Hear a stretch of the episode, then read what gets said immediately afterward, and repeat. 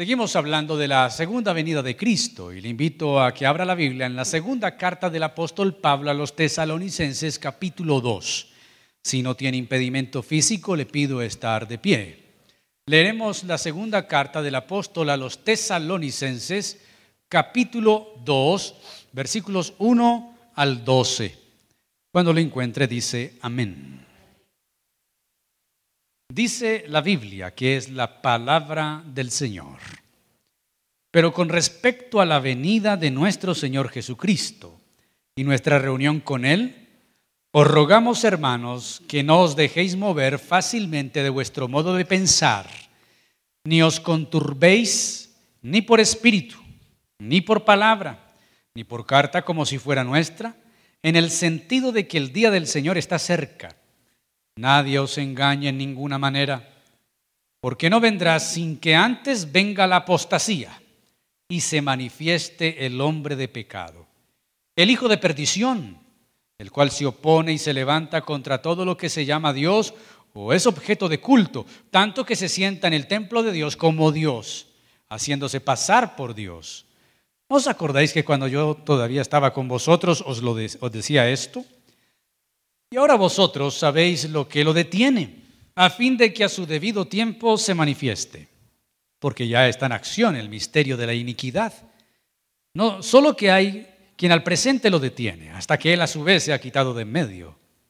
Y entonces se manifestará aquel inicuo, a quien el Señor matará con el espíritu de su boca y destruirá con el resplandor de su venida. Inicuo cuyo advenimiento es por obra de Satanás con gran poder y señales y prodigios mentirosos y con todo engaño de iniquidad para los que se pierden, por cuanto no recibieron el amor de la verdad para ser salvos. Por esto Dios les envía un poder engañoso para que crean la mentira, a fin de que sean condenados todos los que no creyeron a la verdad, sino que se complacieron en la injusticia. Oramos. Muy agradecidos esta mañana, tú que nos das la vida tu palabra dice que cada mañana son nuevas tus misericordias, las renuevas para con nosotros. Hoy podemos decir que estamos estrenando misericordia. Es gracias a ti. Ahora nos traes a tu casa y como iglesia local nos unimos a las voces de tu iglesia alrededor del mundo que, convocadas por tu gracia y tu amor, están, Señor, reunidas para adorar tu nombre y bendecirte, para anunciar tu palabra. Nos disponemos a escuchar tu palabra, háblanos, instruyenos, capacítanos, exhórtanos, aliéntanos, que ella produzca fe en nosotros, pues la fe viene por el oír y el oír por la palabra de Dios. Toma nuestra mente y nuestros sentidos sean dispuestos y abiertos para ti.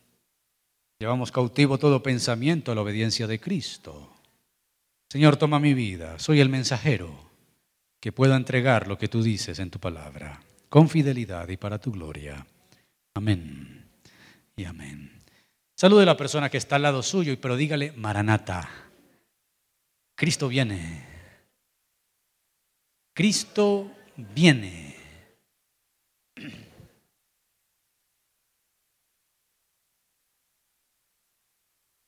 Y es que los cristianos del primer siglo estaban absolutamente convencidos de que a ellos les tocaría el rapto. Por eso su saludo en muchas ocasiones no era solamente shalom como se saludaban, los judíos, sino que luego en las iglesias gentiles era maranata. El Señor viene. ¿El Señor qué? El Señor viene. Ese es nuestro tema de este mes, la segunda venida. La esperanza cristiana incluye y concluye con la segunda venida de Cristo. También se conoce con el término parusía. El término parusía es un término griego que significa la visita. Y se usaba cuando un funcionario del imperio romano visitaba un pueblo o una ciudad. Entonces los habitantes del pueblo, de la colonia, Siendo avisados de que venía la visita oficial, se reunían, hacían calle de honor, recibían, daban bienvenida a este honorable funcionario y luego lo llevaban al lugar donde tendrían un agasajo. Esa es la idea que maneja la escritura sobre la venida de Cristo, la parucía. Al final del tiempo, Cristo vendrá para concluir su obra redentora. Y al respecto, el Señor advirtió a sus discípulos y a nosotros al día de hoy, en cuanto al día y la hora, nadie lo sabe, ni siquiera los ángeles en el cielo, ni el Hijo, sino el Padre. San Mateo 24, 36. Pero a pesar de esta advertencia, a lo largo de la era cristiana, ha habido varios intentos de poner fecha al retorno de Cristo.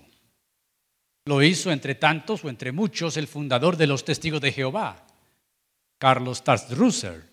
Él dio más de cinco fechas de la venida de Cristo, con día y año. Obviamente todas fallaron. La única forma que ellos tuvieron para remediar su daño fue que el sucesor de Russell, y fue el abogado Rutherford, dijo que Cristo se había venido, que Russell no se equivocó, pero vino hasta las nubes. Y algo similar creen los adventistas con José Smith, vino hasta las nubes. Y ahí en las nubes, en el campo invisible, está expiando el pecado de la iglesia. Eso es falso. Aunque la carta de segunda a los tesalonicenses deja varias preguntas y más preguntas que respuestas, ofrece de todos modos valiosos elementos para tener una posición equilibrada frente a este tema escatológico que reviste mucha importancia para la vida cristiana. Quiero narrarle otro ejemplo de ver la segunda venida de Cristo como algo obsesivo del fin. Y esto es cierto lo que voy a leer. Ocurrió en el año de 1993. Obsesionados con el fin del mundo, los seguidores de David Koresh, un líder de una secta llamada los Davinianos, creían que la batalla de Armagedón ya había comenzado. Él tomó a sus seguidores, más de 100 personas, y se refugiaron en una granja en Texas, en la ciudad de Waco. El rancho le pusieron como nombre Monte Carmelo ellos compraron muchísimas armas, fusiles de asalto, muchas municiones y granadas, porque según el líder, David, había que luchar contra la bestia y el falso profeta. Prohibió a los varones de su secta tener sexo con sus esposas y les dijo que tienen que santificarse, pero de que las relaciones sexuales se encargaría él. Así que tuvo 15 mujeres, con las cuales en aquella granja tuvo muchísimos hijos. La idea de él era que los 24 ancianos de Apocalipsis nacerían de sus lomos. El lugar fue cercado por la Agencia contra Tabaco, Drogas y Armas de Estados Unidos. Habían escuchado que tenían cajas de granadas y muchas municiones que eran ilegales, pero David se resistió a salir y a entregarse. Se dice en el relato que puede conseguir en Internet que unos perros de la granja salieron a ladrar y los agentes de esta agencia dispararon y en ese momento comenzó un tiroteo. De tal dimensión que a los integrantes de aquella agencia contra las armas, el tabaco y, el alcohol, se les acabaron las municiones, pero David y sus seguidores seguían disparando. Después de más de 15 días de estar cercados por esta agencia, esta agencia pide ayuda al FBI Ahora el FBI toma el lugar. Y él da un ultimátum. Esto sería el 19 de abril de 1993. La cuerda se estiró y se puso al límite. El FBI dijo todos debían salir pacíficamente o ellos entrarían al área. Pero antes de que esto ocurriera, el infierno se encendió. Aún no se sabe si fueron los gases lacrimógenos lanzados por el FBI por las ventanas lo que desataría un incendio. O si fueron los mismos seguidores de David quienes incendiaron la granja con ellos adentro. De un momento a otro, el rancho Monte Carmelo se volvió el centro de atención de los Estados Unidos. Fue noticia mundial, inclusive. Todo se estaba viendo en vivo. El tiroteo, las balaceras y ahora el incendio. Incendio que dejó 19 hombres calcinados, 34 mujeres y 23 niños, entre ellos el mismo David. También el fallecimiento de cuatro policías durante el tiroteo, mientras la nación entera veía la operación en vivo por televisión. Murieron ancianos, adultos, jóvenes, niños, creyendo una mentira. Ellos no habían comprendido, según a Tesalonicenses, advirtiendo en el versículo 2 del engaño y la tendencia de llegar a tener una obsesión con el fin del mundo. Creyeron la mentira porque desconocieron el amor de la verdad, como dice Pablo, para ser salvos. Un recuento histórico nada más y textual de la carta. La segunda carta es escrita por Pablo Silvano, que es el mismo Silas, y Timoteo, miembros del equipo misionero, que llevaron el Evangelio a Tesalónica y escribieron la primera carta a los tesalonicenses. Se identifican también como los autores de la segunda carta. Escribieron probablemente no mucho tiempo después de la primera carta. Esto fue antes de la segunda visita de Pablo a Tesalónica en su recorrido por las iglesias de Macedonia. Tesalónica era una ciudad muy importante de Macedonia, era una ciudad portuaria. Su ubicación sobre la vía Ignacia era una ruta rumana que resultaba útil para el comercio y el desplazamiento de los ejércitos romanos. Para los cristianos también se volvió un centro de extensión del Evangelio. La pregunta que surge es por qué Pablo escribe esta segunda carta cuando ya había explicado mucho de la segunda venida en la primera carta, de la parusía. ¿Será que había escuchado que algunos creyentes de Tesalónica habían malinterpretado parte de la primera carta que menciona lo sorpresivo de la parusía? ¿O será que algunos se habían dejado confundir, como dice el versículo 2 del capítulo 2, creyendo a falsos profetas? Y entonces se generó una preocupación en los hermanos de Tesalónica. La preocupación es, Cristo ya vino y nos quedamos. Si la preocupación de la primera carta es, ¿qué pasará con los cristianos que murieron cuando Cristo venga y estarán muertos? Pablo resuelve la, duda. Ellos resucitarán primero y se encontrarán con el Señor. Ahora, lo que confunde a los hermanos de Tesalónica y Pablo está dispuesto a contestar es, ¿Cristo ya vino? Bueno, Pablo con ese cariño pastoral que tiene, escribe respuesta a los hermanos de Tesalónica y les, les explica y les da un mayor conocimiento de la parusía, de la segunda venida. Veamos entonces qué es lo que el apóstol contesta a las preguntas que surgen frente a la venida del Señor, a los hermanos de Tesalónica. Nosotros creemos en la venida del Señor. En la teología hay una área que se llama escatología. El término escatos es lo porvenir. La escatología es el estudio de lo porvenir, de lo que es futuro en la Biblia. Esto es de la segunda venida. Y surge que hay varias escuelas escatológicas. Todas las escuelas escatológicas concluyen en una verdad que es la primaria y fundamental. Todas dicen, Cristo volverá. ¿Alguien cree que Cristo volverá? En eso no hay discusión. Así usted no crea, Él va a volver. Pero las escuelas varían en cuanto a detalles. Por ejemplo, hay una escuela escatológica que es pretribulacionista. Dice que la iglesia será raptada antes de la tribulación. Esa escuela es muy conocida también dentro de la teología dispensacionalista. Existe otra tendencia, otra escuela que es mit-tribulacionista, que dice que la iglesia pasará por mitad de tribulación y luego será arrebatada. Y hay otra escuela que es post-tribulacionista, que dice que la iglesia pasa por la tribulación y luego Cristo viene por la iglesia. Usted puede creer lo que quiera de esas tres. El caso es que Cristo volverá. Si usted me pide mi posición, no se la voy a dar ya, pero la va a ir notando en la predicación. Hoy tomaremos este pasaje, bueno, y con el milenio también es que existen los premilenalistas y los admilenaristas, eh, y eso, en esas escuelas catológicas hay una cantidad de cosas que no son primarias ni fundamentales para la salvación. Tomemos el pasaje y lo dividiremos en tres puntos. Lo primero, hablaremos de que la parusía no ha llegado todavía. Quiere decir, Cristo aún no ha llegado. Y eso es una buena noticia. Cristo todavía no ha llegado. Y es lo que Pablo le quiere clarificar a los hermanos de Tesalónica, versículos 1 al 3. Pero con respecto a la venida de nuestro Señor Jesucristo Y mire cómo Pablo lo llama, y nuestra reunión con Él. ¿No le parece hermosa esa expresión?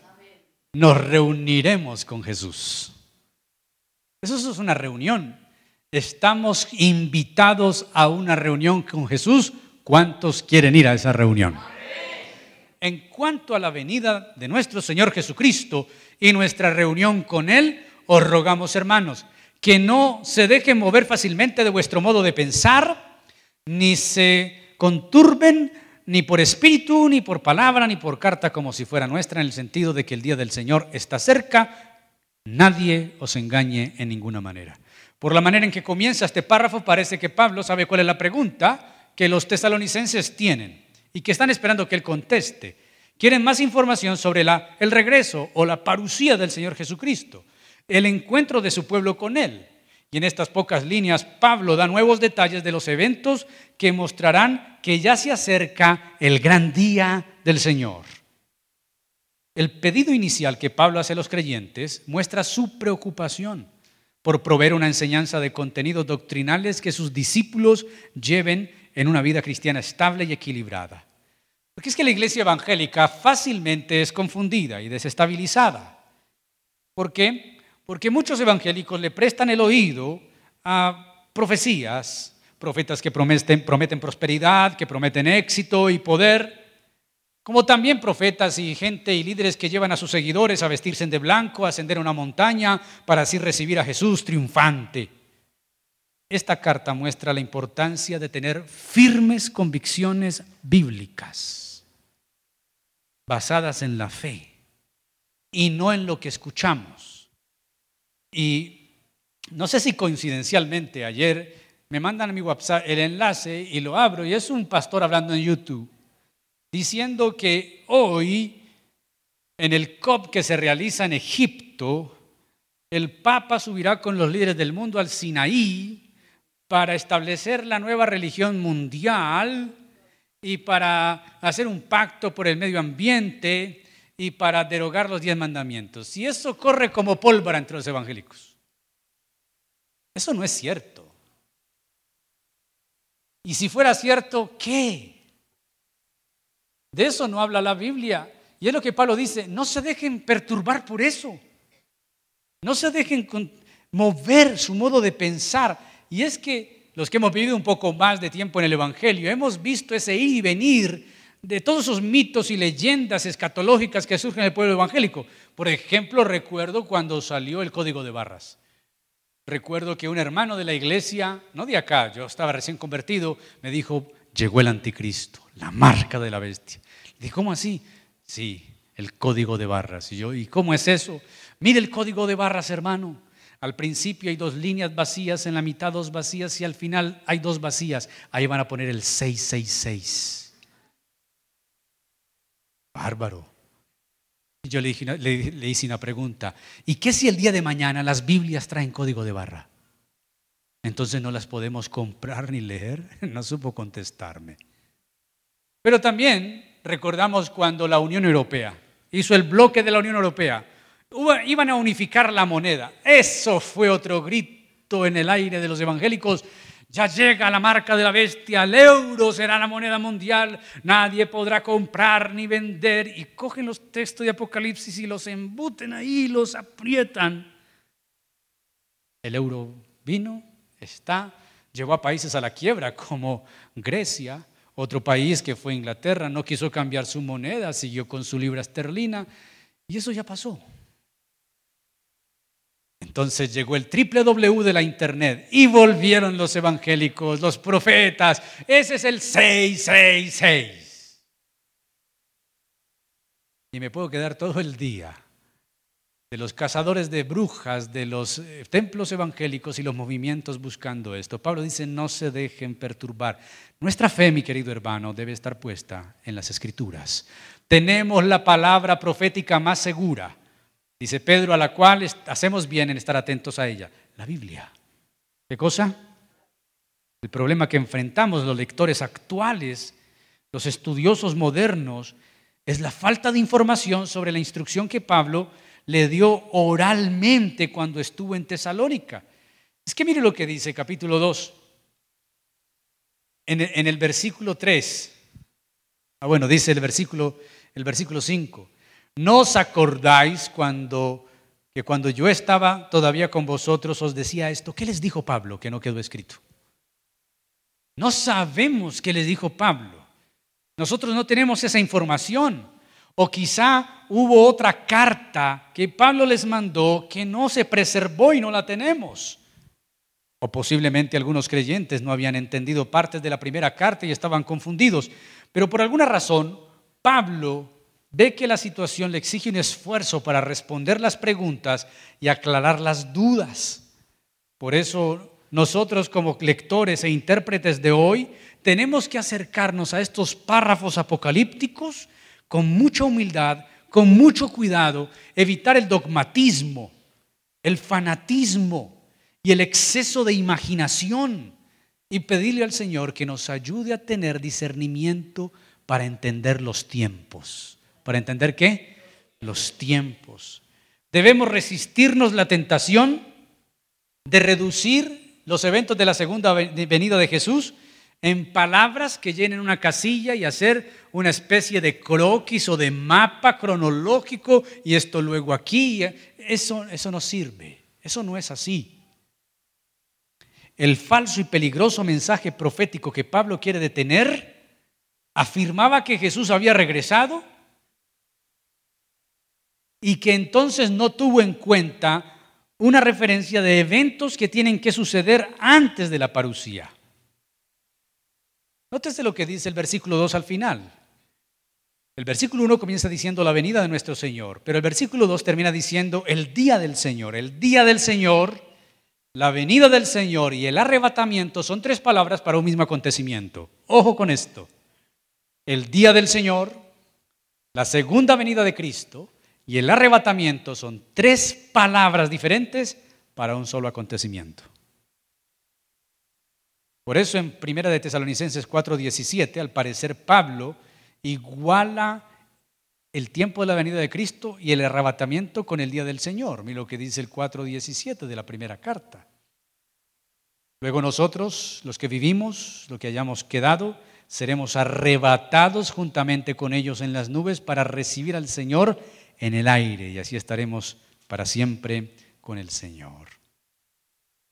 Pero Primero de Corintios 1, 7 y 8, el apóstol dice, de tal manera que nada os falta en ningún don esperando la manifestación de nuestro Señor Jesucristo, el que también os confirmará hasta el fin para que seáis irreprensibles en el día de nuestro Señor Jesucristo, segunda venida.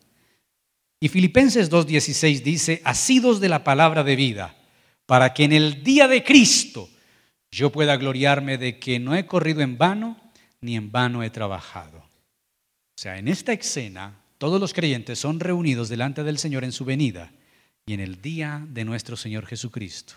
El día del Señor, su segunda venida y el arrebatamiento es el mismo que acontecimiento. Pero ¿qué debe suceder antes de que Cristo venga? Pablo dice que hay dos cosas que debemos estar atentos antes de la segunda venida. La rebelión y el que venga el hombre de pecado, dice el versículo 3. El hijo de pecado debe ser revelado antes de que llegue el día del Señor. Por lo tanto, hay rebelión, apostasía, y revelación. Esas dos cosas deben ocurrir antes del arrebatamiento de los santos, de la iglesia. Si los falsos maestros estaban diciendo que el día del Señor ya había llegado, como dice el versículo 2, y están confundiendo a los creyentes, y anticiparon el arrebatamiento en cualquier momento, se podía demostrar que estaban equivocados porque hay la ausencia de estas dos cosas que vienen antes. Antes de que Cristo venga, sucederán dos cosas. El segundo punto, dos cosas que ocurrirán antes de la venida. Versículo 3, parte B y versículo 4.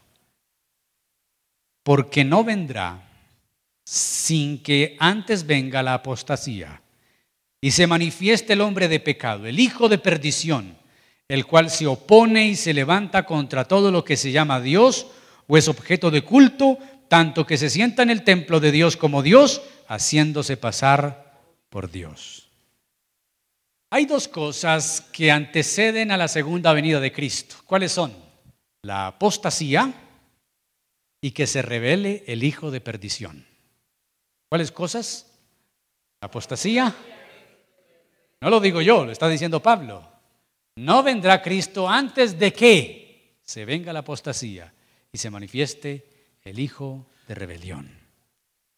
Hablemos entonces primero de la apostasía, que también es rebelión. Literalmente es deserción. Podría referirse tanto a la deserción de muchos miembros de la iglesia, como dice Pablo a Timoteo capítulo 4 versículo 1 de su primera epístola. Podría hablar de esos hombres que parecen ser creyentes pero no lo son y están descritos en 2 Timoteo 3, 1 al 9, que ahorita leeremos. O esos creyentes de los cuales Judas habla en su carta, versículos 17 y el 19. Como también podría ser la apostasía del pueblo judío o una rebelión mundial contra Dios. Pero déjeme leerle lo que dice 1 Timoteo 4.1. Pero el Espíritu dice claramente que en los postreros tiempos algunos apostatarán de la fe. ¿Algunos qué? Escuchando a espíritus engañadores y a doctrina de demonios. Luego Pablo en 2 Timoteo 3, 1 al 9 dice, también debes saber esto, que en los postreros días vendrán tiempos peligrosos porque habrán hombres amadores de sí mismos, ávaros, vanagloriosos, soberbios, blasfemos, desobedientes a los padres, ingratos, impíos, sin afecto natural, implacables, calumniadores, intemperantes, crueles, aborrecedores de lo bueno, traidores, impetuosos, infatuados, amadores de los deleites más que de Dios, porque de estos son los que se meten en las casas y llevan cautivas. Dice que tendrán apariencia de piedad y negarán la eficacia de ella, a estos evita, porque de estos son los que se meten en las casas y llevan cautivas a las mujercillas, cargadas de pecados, arrastradas por diversas concupiscencias. Estas siempre están aprendiendo y nunca pueden llegar al conocimiento de la verdad. Y de la manera que Janes y Jambre resistieron a Moisés, así también estos resisten a la verdad. Hombres corruptos de entendimiento, réprobos en cuanto a la fe, mas no irán más adelante, porque su insensatez se hará manifiesta a todos, como también lo fue la de aquellos. Y luego Judas dice, pero vosotros, amados, tened en memoria las palabras que fueron dichas antes por los apóstoles de nuestro Señor Jesucristo, los que os decían, en el postrer tiempo habrán burladores que andarán según sus malvados deseos. Estos son los que causan divisiones, los sensuales, que no tienen al Espíritu. Como un denominador de estos tres pasajes es la palabra los últimos tiempos. ¿Cuál? ¿Cuáles son los últimos tiempos? Yo les he dicho cuáles son los últimos tiempos. Los últimos tiempos son todos los tiempos entre la primera y la segunda venida de Cristo. ¿Cuáles son los últimos tiempos? Todos los tiempos entre la primera y la segunda. Quiere decir que en este tiempo estamos en los últimos tiempos. Y si ve cómo Pablo describe a esta gente en una rebelión abierta contra Dios y todo lo que es de Dios y su palabra. ¿No es lo que vivimos a diario en nuestra sociedad? ¿No es lo que vemos en las películas, en los videos, en la televisión, en la calle, en las redes sociales? ¿No es lo que vemos en el vecindario, en el barrio? Gente así, personas así. La rebelión contra Dios implica abandonar la fe, renegar de los compromisos cristianos y apartarse de la comunidad. Jesús dijo, entonces os entregarán a tribulación y os matarán. Y seréis aborrecidos de todas las gentes por causa de mi nombre. Muchos tropezarán entonces y se entregarán unos a otros y unos a otros se aborrecerán. Y muchos falsos profetas se levantarán y engañarán a muchos. Y por haberse multiplicado la maldad, el amor de muchos se enfriará. Mas el que persevere hasta el fin, ese será salvo.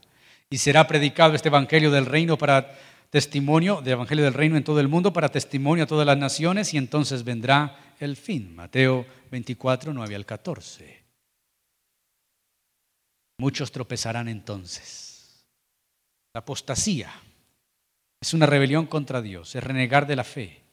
En una forma activa y práctica, es rebelarse contra Dios y su autoridad. En este caso, los dos significados se fusionan para describir la condición humana antes del regreso de Cristo. Rebelión, apostasía. ¿Qué cosa? Ahora, tenga mucho cuidado que llegar a la apostasía es un colmo, ya es un límite. Recuerdo que una vez una hermana angustiada me dijo, pastor, yo he cometido el pecado imperdonable, que es la blasfemia contra el Espíritu Santo. Le dije, hermana, ¿usted por qué dice eso? Pastor, yo ya no tengo perdón. ¿Por qué dice eso? Porque el Espíritu me levantó a las 4 de la mañana para orar y yo seguí durmiendo. Eso no es una blasfemia, eso no es apostasía, eso es sueño. Eso es que la carne es débil, el Espíritu está dispuesto. Pero hemos conocido gente que ha apostatado de la fe. Hubo un líder llamado Jesús de Miranda, que fue un pastor bautista puertorriqueño, que de tanto consumir drogas y toda la locura, se autoproclamó el apóstol Pablo. Y luego de estar cansado de ser el apóstol Pablo, se autoproclamó Jesús. Y luego mandó a sus seguidores a tatuarse en el 666 en la mano. Y mucha gente que no obedece a la verdad se dejaron arrastrar por ese loco que ya pereció, gracias a Dios. Y no puedo decir en presencia de Dios está. Hay gente que comete pecado de muerte, como dice Juan, por el cual no hay que pedir. Son los apóstatas. Por esa gente ya no se pide, porque esa gente ya tiene la condenación encima. Pero la apostasía no es lo único que ocurrirá antes de que Jesús venga. También se manifestará el hombre de pecado versículos 3 y 4, que ya lo leímos. Arreglón seguido de la apostasía, hay una relación con la rebelión. Pablo se refiere a la revelación del hombre de maldad, o literalmente el hombre sin ley, como lo traduce la Biblia de nuestro, de nuestro pueblo. Y es que la característica principal de este personaje es el destructor por naturaleza. Así es como dice el versículo 3, el hombre de pecado, el hijo de perdición. Es falta de ley lo que tendrá este hombre. La carencia de moral, la ausencia de controles y límites, se constituye a sí mismo en su propia ley, pretende tener todos los atributos de Dios, usurpar el lugar de Dios y se declara en oposición a Dios, proclama que Él mismo es Dios y exige la adoración del pueblo sus características y acciones muestran la identificación del hombre sin ley. Y aunque Pablo no lo menciona, sí es comparable con lo que menciona Juan en su primera carta, el anticristo, descrito en primera de Juan 3.4 y en primera de Juan 4.1 al 4 y en Apocalipsis 13. La expresión sin ley, también algunas versiones la traducen de maldad o malvado como la NBI, describen a este hombre del versículo 3 al 8 de una manera bestial. Y lo que dice, ¿no os acordáis, versículo 5, que cuando yo estaba todavía con vosotros os decía esto? Es cosa que no sabemos que le dijo Pablo a la iglesia.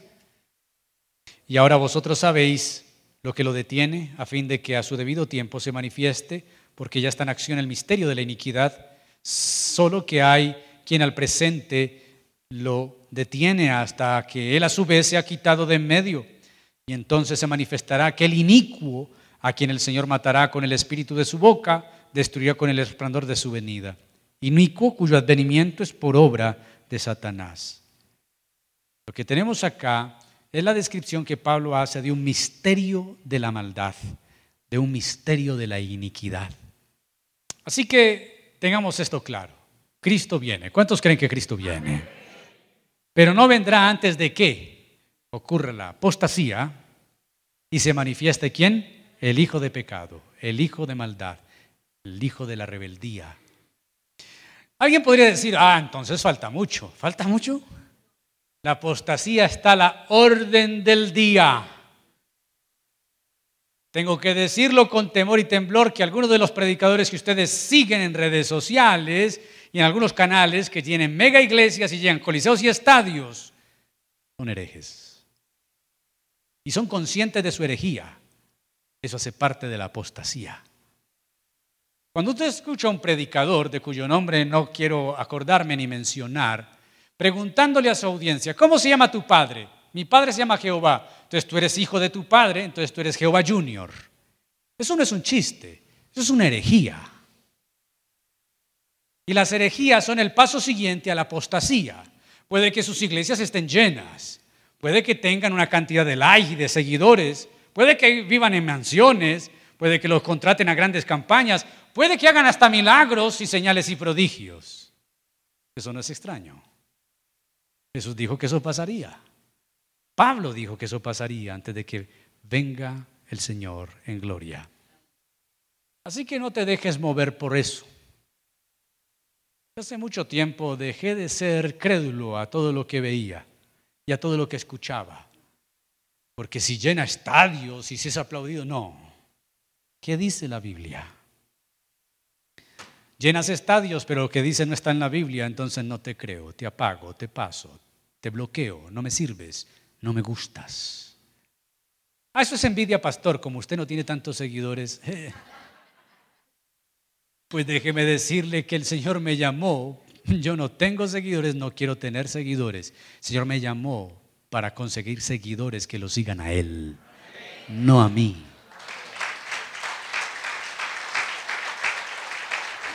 Todos tenemos que ir en pos de Jesús.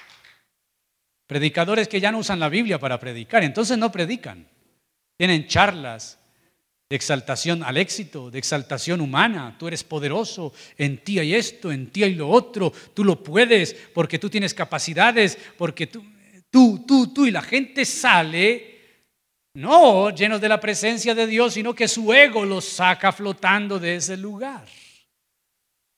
Mientras muchos predicadores dicen que tú eres un campeón, que tú eres un poderoso, la Biblia dice que tú y yo somos pecadores desobedientes, hijos de ira e hijos de maldad. Pero por gracia somos salvos. El pasaje deja preguntas bastante complicadas. Pablo dice en el versículo 5, ¿saben que cuando yo estuve entre ustedes se los dije? Entonces, ¿qué dijiste? Pablo, por favor, ¿qué les dijiste? Busquemos a un hermano de Tesalónica que esté vivo al día de hoy y preguntémosle, no lo vamos a hallar. Y luego del seguido, versículo 6, ahora vosotros sabéis lo que lo detiene. Pablo, nosotros no sabemos lo que lo detiene. Los hermanos de Tesalónica lo sabían. Pablo lo sabía, nosotros no. Pastor, oremos que el Señor nos revele. No. Porque así es que han surgido esas falsas profecías. Pero ¿qué es lo que lo detiene? Parecía que la audiencia original de Segunda Tesalonicenses conocía la identidad de aquello que detiene al hombre de pecado. En Apocalipsis 20, del 1 al 3, encontramos la revelación de que Dios detiene al diablo y su poderío. Mira lo que dice Apocalipsis 20, vio un ángel que descendía del cielo con una llave del abismo y una gran cadena en la mano y prendió al dragón, la serpiente antigua, que es el diablo y Satanás, y lo ató por mil años y lo arrojó en el abismo y lo encerró y puso el sello sobre él para que no engañase más a las naciones hasta que fueran cumplidos mil años y después de esto debe ser desatado por un poco de tiempo. Ahí, ahí lo sabemos claro, ¿quién detiene al diablo en ese tiempo y no sabemos cuál es ese tiempo? Pero Pablo no nos dice quién lo detiene. Dice, hermanos de Tesalónica, ustedes saben quién lo detiene. Pablo lo sabía, se los había enseñado, nosotros no lo sabemos. Esa identidad no es evidente por sí misma para los lectores del tiempo de hoy. Los intérpretes han propuesto cantidad de posibilidades. Por ejemplo, han dicho que el poder que detiene al hijo de perdición parecería ser tanto impersonal, versículo 6, lo que lo detiene, o podría ser personal, versículo 7, aquel por, por el que ahora lo detiene. O es una entidad, algo, lo que lo detiene, o una persona, aquel que por ahora lo detiene. Así que podría ser una institución, que podría ser eh, el imperio romano, el Estado romano con su emperador, o el Estado judío con su líder, o podría ser el Ministerio Universal del Evangelio, como, con Pablo como ministro principal. Pero cualquiera que sea, la referencia precisa queda claro que detrás del poder que detiene esa manifestación del hombre de pecado está Dios. Es Dios quien lo detiene. ¿Quién lo detiene? ¿Quién está deteniendo al hombre de pecado para que no se manifieste todavía con toda su maldad? Es Dios. Y su voluntad. Es inútil la especulación. Yo he escuchado miles de posiciones que es la iglesia, porque todavía está en la tierra, que es el Espíritu Santo. No, no, no, no sabemos quién lo detiene. Pero detrás de lo que Dios use para que lo detenga es Dios mismo y su voluntad. Luego Pablo dice, está detenido, pero no está anulado. Por eso Pablo dice, porque ya está en acción el misterio de la iniquidad. Vuelva conmigo allí. Versículo 7. Ya está en acción el misterio de la iniquidad, solo que hay quien al presente lo detiene. El hombre de pecado no ha aparecido todavía. Pablo no permitirá que sus lectores bajen la guardia en el mismo, porque el mismo poder satánico se va a manifestar al finalmente y engendrará ese engañador. Pero Pablo dice ya está en acción en el tiempo de Pablo ya estaba en acción. Mira lo que dice Primera de Juan 2.18. Porque este hijo de iniquidad o hijo de maldad se relaciona con lo que Juan menciona en su carta. Él, Juan, si le tiene nombre propio. Primera de Juan 2.18. Hijitos, ya es el último tiempo y según vosotros oísteis que el anticristo viene. Así ahora han surgido muchos anticristos. Por esto conocemos que es el último tiempo. La figura del anticristo mencionada por el apóstol Juan, término anticristo tiene dos significados. Anti significa el que se opone o el que ocupa el lugar de. En la escatología, como ya hablamos de las escuelas, también surgen varios cuestionamientos. Por ejemplo, si el anticristo es un personaje o es un sistema. Si ahorita nosotros pensamos en lo que Pablo le dijo a los tesalonicenses, que se sienta en el templo de Dios y se llama Dios, se hace pasar como Dios, tenemos que entender que en el tiempo de Pablo y posterior a él, los emperadores romanos se endiosaban. Una de las causas por las cuales los cristianos eran perseguidos por Roma es que los cristianos no se arrodillaban ante las imágenes de los emperadores, los cuales se autoproclamaban dioses. En el año 70, porque se cree que esta carta fue escrita antes del año 70, cuando el templo fue destruido, en el año 70 Roma retoma Jerusalén y destruye el templo y el lugar santísimo. Y al entrar romanos allí, es una abominación porque solamente podría entrar el sumo sacerdote.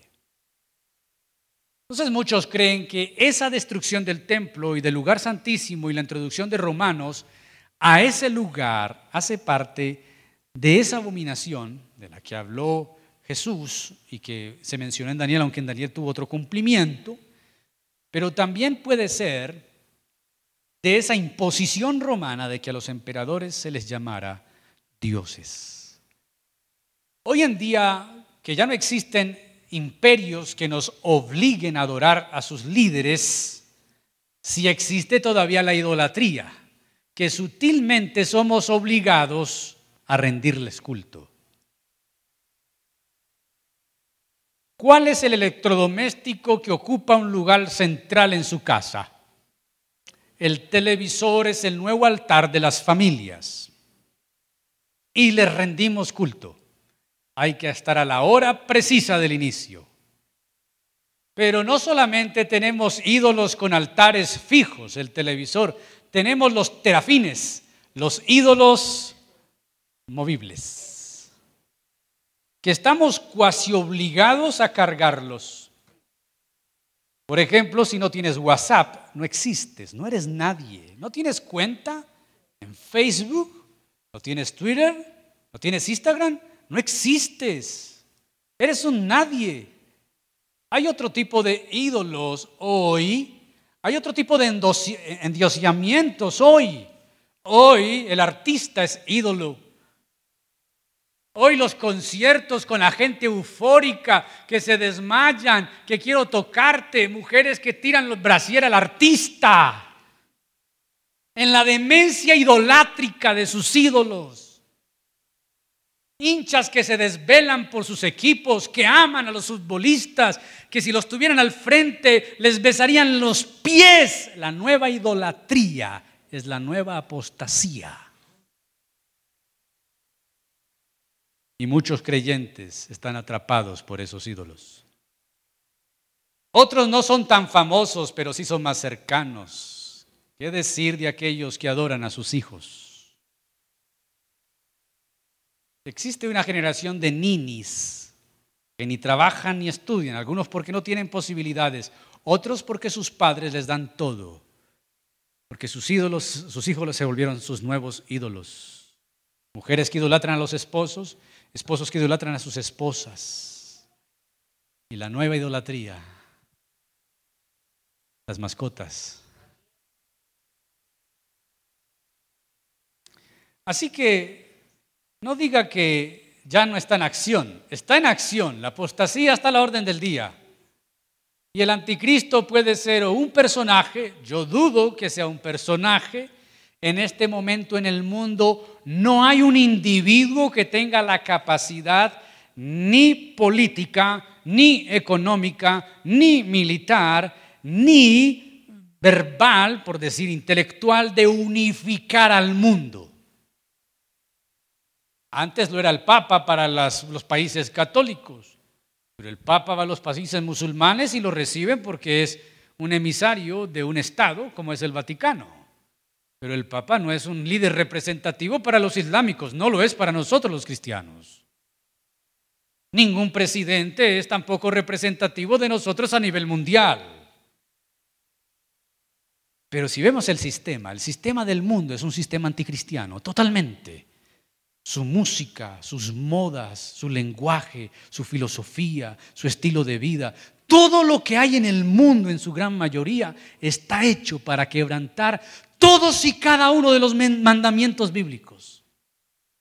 Todo lo que la Biblia dice, pecado, el mundo lo aplaude y lo muestra como la tendencia. Ya está en acción en nuestro tiempo.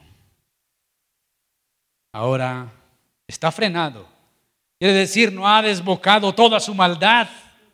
Así que la iglesia tiene una fuerte motivación para llevar a cabo su misión, seguir proclamando a Cristo como Señor y Salvador. Dado a que este individuo será destruido en la segunda venida de nuestro Señor con el espíritu de su boca. Y esa expresión viene de Isaías 11:4 y reaparece en Apocalipsis 19 15 y 21. La bestia y su falso profeta encuentran su fin definitivo. Mire lo que dice en el versículo 8. ¿Cómo será el fin de ese individuo? Se manifestará el inicuo a quien el Señor matará con el espíritu de su boca y lo destruirá con el resplandor de su venida.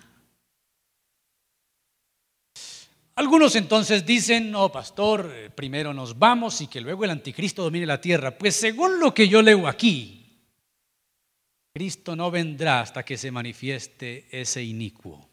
Quiere decir, la iglesia estará presente en el tiempo en que este inicuo se haga presente. Y solo será destruido cuando Cristo regrese. Descenderá Mira lo que dice Primera Tesalonicenses, segunda, capítulo 1, versículos 7 y 8. Y a vosotros que sois atribulados, daros reposo con nosotros cuando se manifieste el Señor Jesús desde el cielo con los ángeles de su poder en llama de fuego para dar retribución a los que no conocieron a Dios ni obedecen al Evangelio de nuestro Señor Jesucristo. Él vendrá y aquí en el mundo habrá apostasía. Y acá en el mundo estará revelado el Hijo de pecado. Pero acá en el mundo estará la iglesia siendo sal y siendo luz. ¿Siendo qué? Sal y luz. Pero pastor, y entonces, si nos toca el tiempo del anticristo, ¿qué será de nosotros? Tranquilo. Porque si tú fuiste elegido, el Señor te dará las fuerzas para perseverar hasta el fin.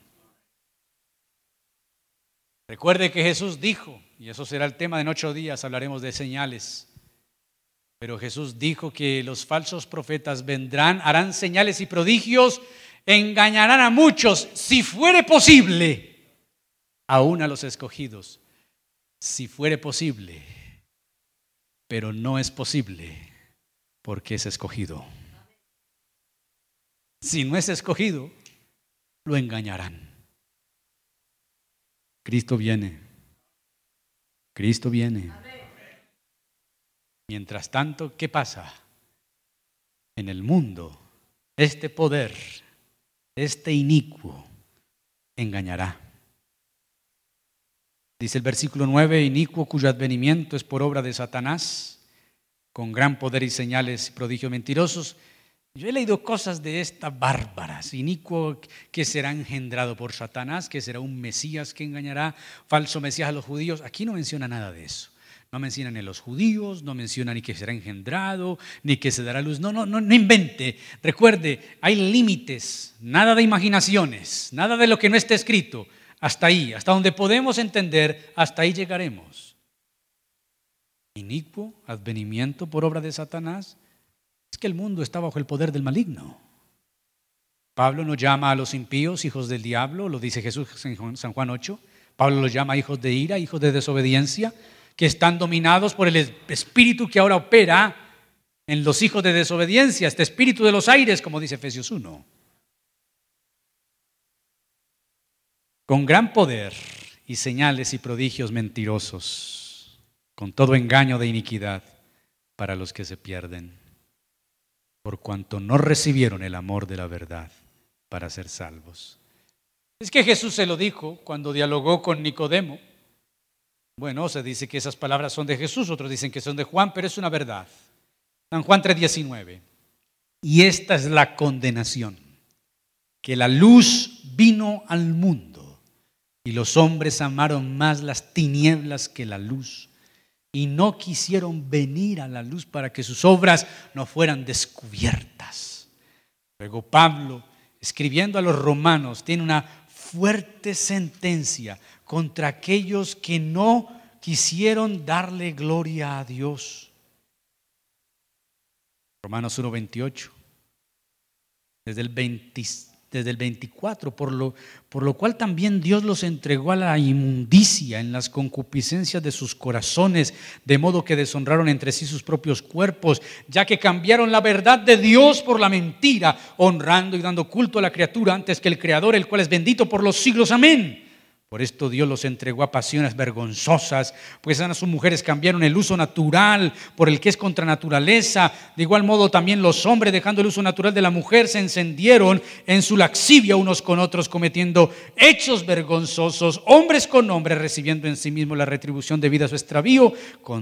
y como ellos no aprobaron tener en cuenta a Dios, Dios los entregó una mente reprobada para hacer lo que no convienen, estando atestados de toda injusticia, fornicación, perversidad, avaricia, maldad, llenos de envidia, homicidios, contiendas, engaños y malignidades, murmuradores, detractores, aborrecedores de Dios, injuriosos, soberbios, altivos, inventores de males, desobedientes a los padres, necios, desleales, sin afecto natural, implacables, sin misericordia, quien habiendo entendido el juicio de Dios, que los que practican tales cosas son dignos de muerte, no solo las hacen, sino que también se complacen con los que las practican. ¿Por qué sucede esto? Porque ellos no tuvieron en cuenta a Dios. Como dice el versículo 21, pues habiendo conocido a Dios, no le glorificaron, ni dieron gracias, sino que se envanecieron en sus racionamientos, su necio corazón fue entenebrecido, profesando ser sabios, se hicieron necios. El impío irá de mal en peor, engañando y siendo engañado. Por eso la iglesia tiene que permanecer firme en la roca y la roca es Cristo Jesús. Por eso la iglesia tiene que aferrarse a las escrituras y no estar creyendo de profetas, profecías, pseudoapóstoles, pseudo revelaciones, apariciones. No, ¿qué dice la Biblia? Conclusión. En la segunda carta a los tesalonicenses se aborda el tema de la segunda venida colocando elementos nuevos que seguramente tuvieron gran significado para los cristianos de esa ciudad en ese tiempo. Hay que recordar que los de Tesalónica se enfrentaron a peligros externos, persecuciones y padecimientos múltiples, pero también sufren divisiones internas que Pablo relaciona con la influencia de Satanás. El hombre de iniquidad es una figura que se opone al Hijo de Dios. Representa al hombre malo, cruel, insubordinado. Es el modelo que Pablo utiliza para advertir sobre la enorme batalla que enfrenta la iglesia, no solo de tesalonicenses, sino también la iglesia de hoy. Es una lucha de fuerzas contrapuestas que se da antes de la parucía, quizá como prueba para la iglesia que debe perseverar en las más duras condiciones. Mis queridos, el hombre de iniquidad le responde a Satanás, es su jefe, está muy relacionado con la apostasía que complica también la misión de la iglesia. Puede interpretarse en relación con la figura de los emperadores que eran autoendiosados y enemigos de la fe cristiana. La influencia de su apostasía puede arrastrar a muchos cristianos familiarizados con la vida del imperio, sus cultos y sus ídolos y su idiosincrasia. Por ello Pablo advierte sobre el hombre de iniquidad que persigue aniquilar la fe y engañar a quienes siguen al Hijo de Dios. No obstante, el poder de Satanás a través del hombre de iniquidad no ha sido, no es ni será superior al poder de Dios.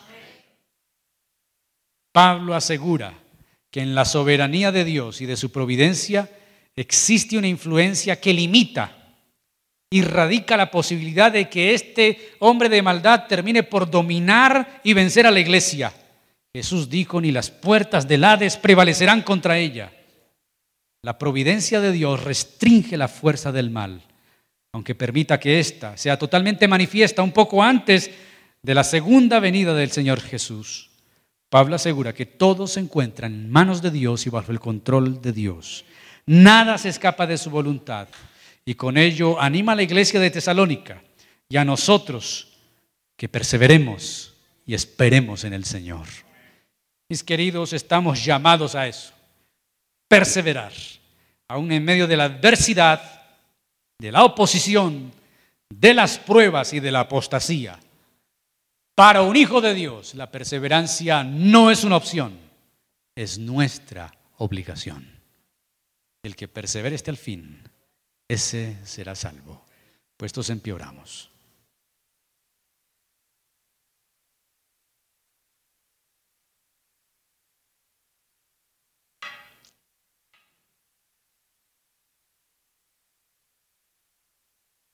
El Señor viene.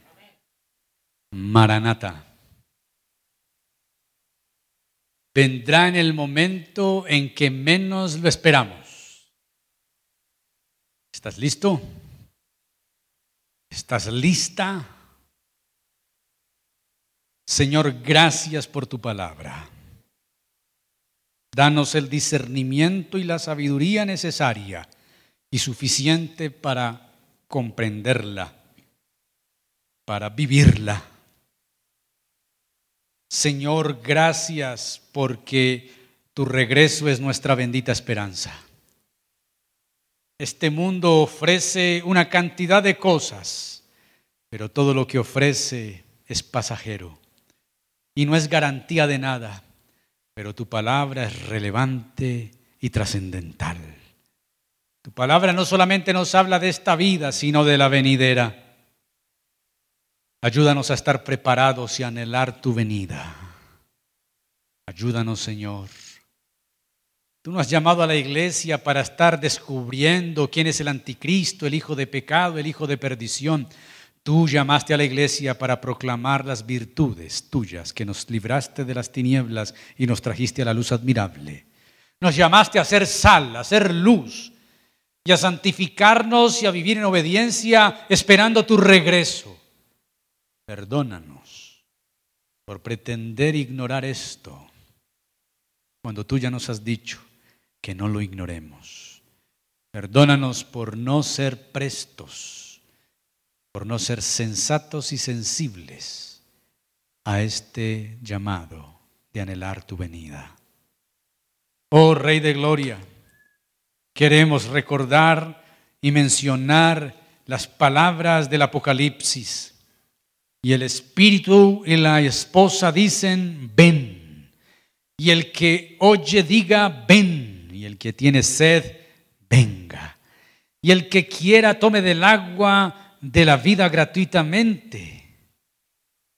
el que da testimonio de estas cosas, dice, ciertamente vengo en breve. Amén. Sí, ven, Señor Jesús. Ayúdanos pues a ser lumbreras, faros, ser sal, a cumplir la misión y el propósito por el cual nos redimiste y nos salvaste. Te damos gracias por tu palabra. Ayúdanos a estar firmes en ella para no ser perturbados ni confundidos ni por profecía, ni por palabra, ni por pseudo revelaciones. Ayúdanos a perseverar en el nombre de Jesús y para tu gloria. Amén y amén.